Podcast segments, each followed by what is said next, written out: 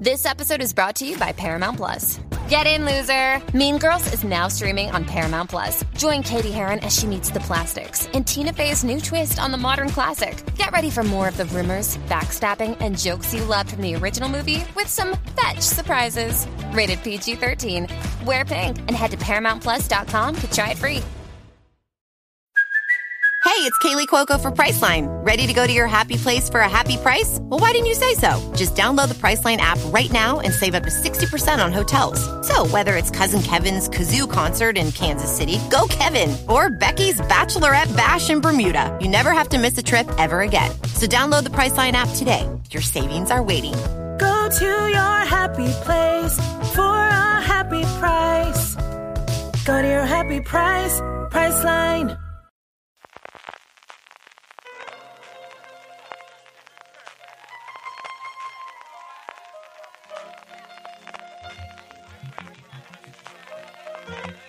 Estás escuchando Fuera de Series con CJ Navas.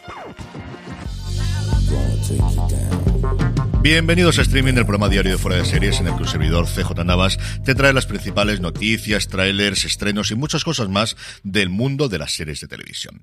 Edición del viernes, ya es viernes 10 de junio. Vamos ya con todas las noticias del día, vamos allá con lo que nos ha dejado las nuevas entregas de Netflix de su semana Geek o de su semana Freaky, incluido ese especial que dedicaron ayer jueves a Stranger Things. Vamos con la multitud de estrenos que tenemos el fin de semana, madre mía, la cantidad de cosas que tenemos, pero antes de eso, permitidme que dé las gracias a nuestro patrocinador de hoy, que es Aquarius. ¿Se te ocurre un plan mejor para este verano que recuperar tus planes y tus sueños? Pues retómalos con Aquarius porque puedes ganar 250 euros cada día y un gran premio final de 100.000 euros brutos. Participar es tan fácil como tomarte un Aquarius. Solo tienes que entrar en somosdeaquarius.es y jugar formando verbos que empiecen por re. Reinténtalo las veces que quieras porque cada envase es una oportunidad de participar y ganar. Recupera eso que te mueve con Aquarius. Mi agradecimiento a Aquarius por patrocinar streaming durante el día de hoy. Arrancamos como lo hemos hecho durante toda la semana con los nuevos premios Peabody, sí, ya por fin los últimos, vaya semanita, esta movida de darlos todos los santos días. Arrancamos como lo hemos hecho toda la semana con los Peabody, último día en el que se entregaban estos premios de bastante prestigio en Estados Unidos y nuevamente pues poquitas sorpresas. Uno de ellos se lo ha llevado Summer of Soul, la ganadora mejor documental en los Oscars este año, un documental sobre un concierto totalmente olvidado que se había dado en Harlem en el 69, que es maravilloso, con interpretaciones de B.B. King, de Stevie Wonder y sobre todo de Nina Simone, que es espectacular. Como os digo, la ganadora del Oscar fue justo el premio después del bofetón. No sé si eso hará que se recuerde más o menos el premio, pero era justo el que iba a presentar el bueno de Chris Rock antes de que pasase todo lo que todos sabemos que pasó. Y por otro lado, el especial de stand-up, bueno, se podemos decirlo así, pero vamos, el especial de Bob Burnham, que se rodó durante el confinamiento y que tuvo especialmente en Estados Unidos muchísimas, muchísimas buenas críticas. Y luego, yo creo que nuevamente, para sorpresa de absolutamente nadie, el ferrocarril subterráneo de Underground Railroad, la serie de Prime Video, que posiblemente haya tenido menos eco del que se mereciese, pero que está recibiendo muchísimos premios ahora que ya se ha emitido completa. La serie la tenéis, como os digo, en Amazon Prime Video. Continuamos con nueva serie de Apple TV Plus. Ya sabéis que esto no es un programa si no tenemos series de Apple TV Plus. Con Colin Farrell va a saltar de hacer de pingüino a protagonizar Sugar, una serie creada por Mark Protosevich con Simon Kainberg como productor ejecutivo. Kainberg, que como sabéis también produce para Apple su serie de ciencia ficción Invasión. De la serie no se sabe absolutamente nada más que el nombre, como os decía, Sugar, así que esperaremos próximas noticias. Prime Video, por su parte, ha revelado la fecha de estreno de una de las series que más ganas tengo de ver este año, que es Paper Girls, la adaptación del cómic de Brian K. Brauhan y Cliff Chiang, que no tiene todavía un tráiler, tiene ese teaser con las imágenes de las protagonistas, pero poquita cosa más. No han aprovechado hoy para anunciar el tráiler, que es lo habitual, simplemente unas imágenes en el que vemos, pues eso, las protagonistas con su ruta, de sus bicicletas y sus periódicos. El 29 de julio, no, no es agosto con todo el follón, pero casi casi. Madre mía, qué final de verano tenemos de series de fantasía de series de ciencia ficción y de series de género. Qué verdadera y absoluta locura.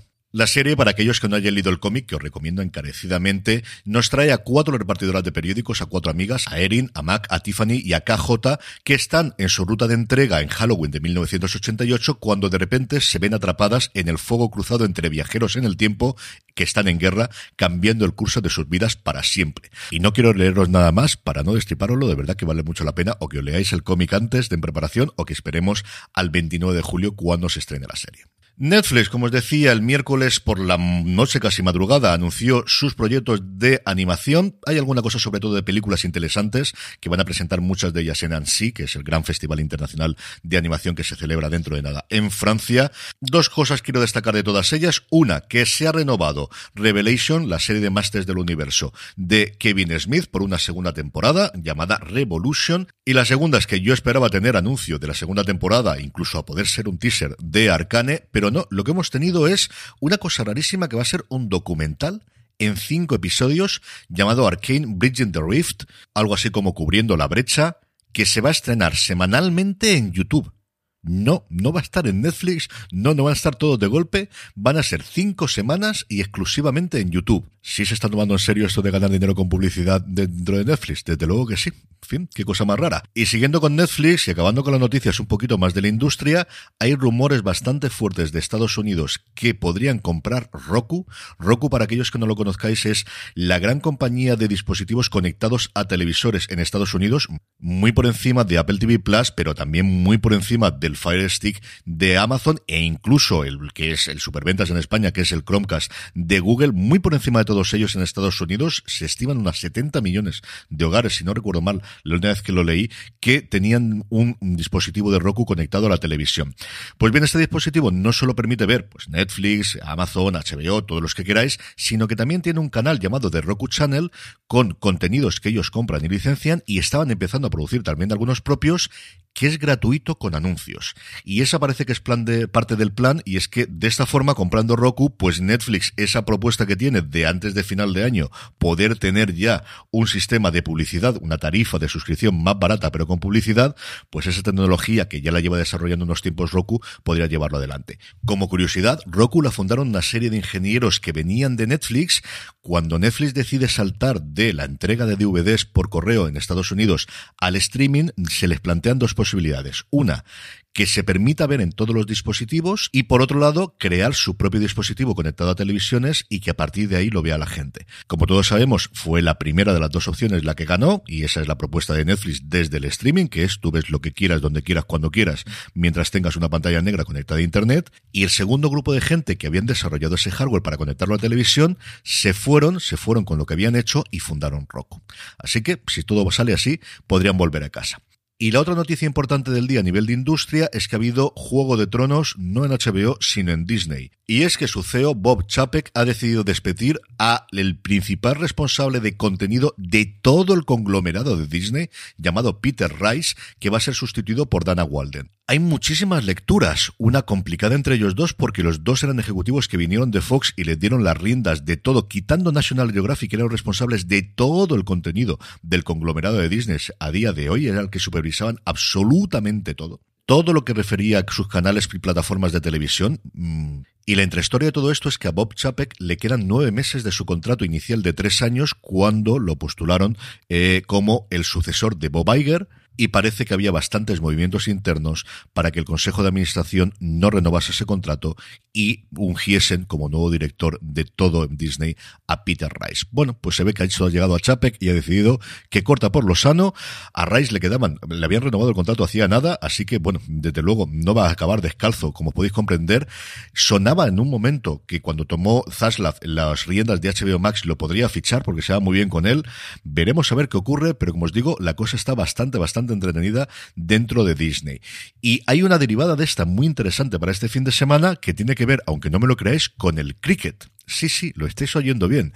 ¿Y por qué es así? Pues porque este fin de semana es cuando salen a la venta, o mejor dicho, cuando se va a conocer quién va a ser el ganador de los derechos de la Liga Profesional de Cricket en la India. ¿Y esto por qué es importante? Pues porque de los actuales suscriptores que tiene Disney Plus, el 30%, 43 millones, están en la India. De hecho, la mitad del crecimiento de suscriptores en el año pasado, en el 2021, vinieron de la India. Y vienen de la India, en parte, y si pierde los derechos sabremos en qué parte importante, porque desde el 2019 Fox, a través de su subsidiaria Star India, compró los derechos durante cinco años por 2.500 millones de dólares.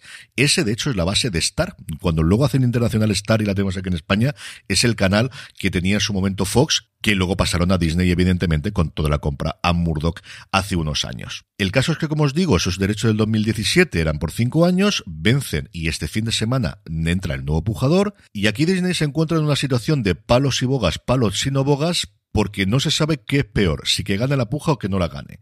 Si no gana la puja, por las estimaciones que tienen ellos de llegar a los 250-260 millones de suscriptores, pueden verse seriamente alteradas. Veremos qué efecto tendría eso, como os digo, en esos 43 millones de suscriptores que actualmente tiene Disney en la India. Pero si la gana, el problema es ¿Cómo va a conseguir hacer esto rentable? ¿Por qué? Pues porque si ya costaron 2.500 millones de dólares hace cinco años, aquí, igual que todos los derechos de deporte, la cosa sigue subiendo con la espuma. Y después de la debacle de Netflix de principios de año, Wall Street, que hasta ahora solo se había fijado en el número de suscriptores, empieza a mirar también los dineritos y cuánto paga cada usuario.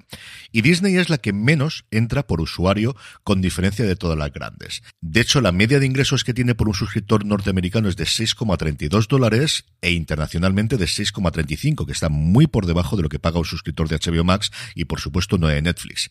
Pero es que en la India la cosa no es que sea un poquito menos, es que es, agarraos, como os decía, 6,32 y 6,35 internacionalmente, en la India son unos 61 céntimos. Sí, sí, me habéis oído bien, una décima parte de lo que paga cualquier otro suscriptor en el resto de sus mercados. Haciendo numeritos rápidos, eso sería que ingresaron 314 millones de todos sus suscriptores en la India, con lo cual, si no cubrían los 500 kilos que se estaban pagando por el cricket durante todo el año pasado, dejar aparte todo el resto del contenido, imaginaros si ahora empieza a subir el precio, como tiene toda la pinta, de los derechos. Así que, pase lo que pase, parece que aquí Disney tiene un problema. De esto es a lo que la gente que nos gusta por la parte financiera de todo este negocio, de verdad que mm, son tiempos apasionantes.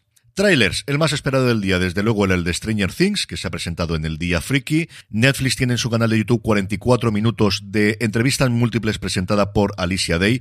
Está muy bien la de los hermanos Duffer, está bastante bien también la de Harbour y Wynonna Ryder podéis ver cómo de diferentes son. El último trozo en el que ves como Wynonna Ryder es Wynonna Ryder y Harbour es un fricazo de tres pares de narices, es divertidísimo.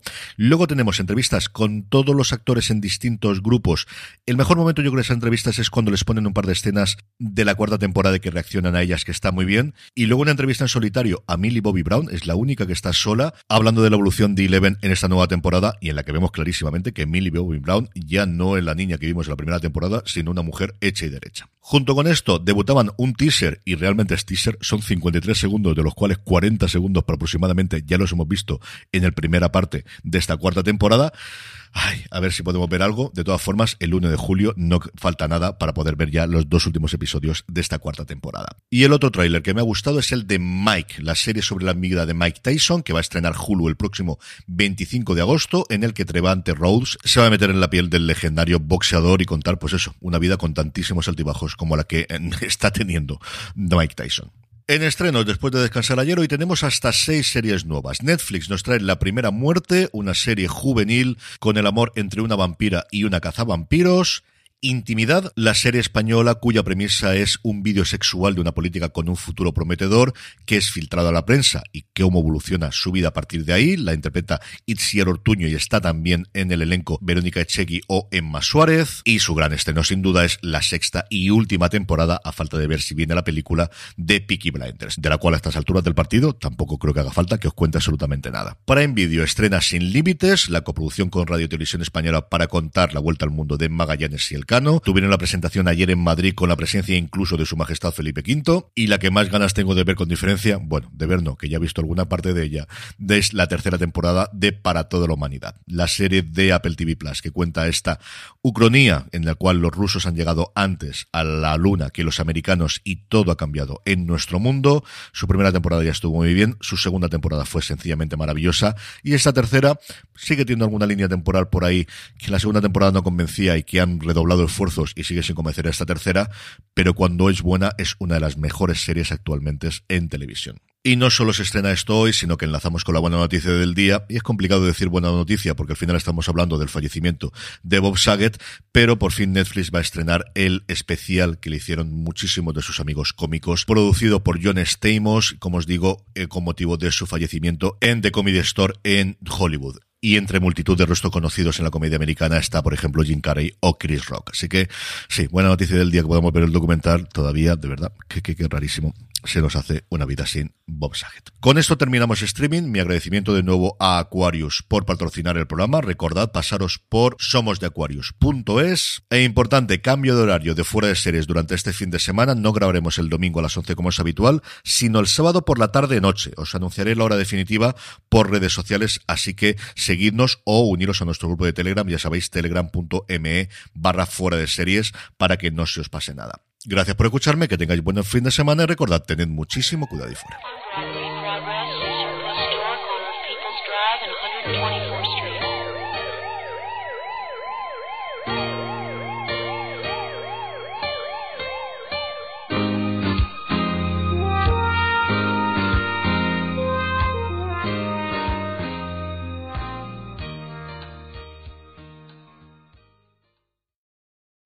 Does Monday at the office feel like a storm? Not with Microsoft Copilot. That feeling when Copilot gets everyone up to speed instantly? It's sunny again. When Copilot simplifies complex data so your teams can act, that sun's shining on a beach. And when Copilot uncovers hidden insights, you're on that beach with your people and you find buried treasure. That's Microsoft Copilot. Learn more at Microsoft.com/slash AI for all. Hola, buenos días, mi pana. Buenos días, bienvenido a Sherwin Williams. ¡Ey! ¿Qué onda, compadre? ¿Qué onda? Ya tengo lista la pintura que ordenaste en el ProPlus app. Con más de 6.000 representantes en nuestras tiendas listos para atenderte en tu idioma y beneficios para contratistas que encontrarás en aliadopro.com. En Sherwin Williams somos el aliado del PRO.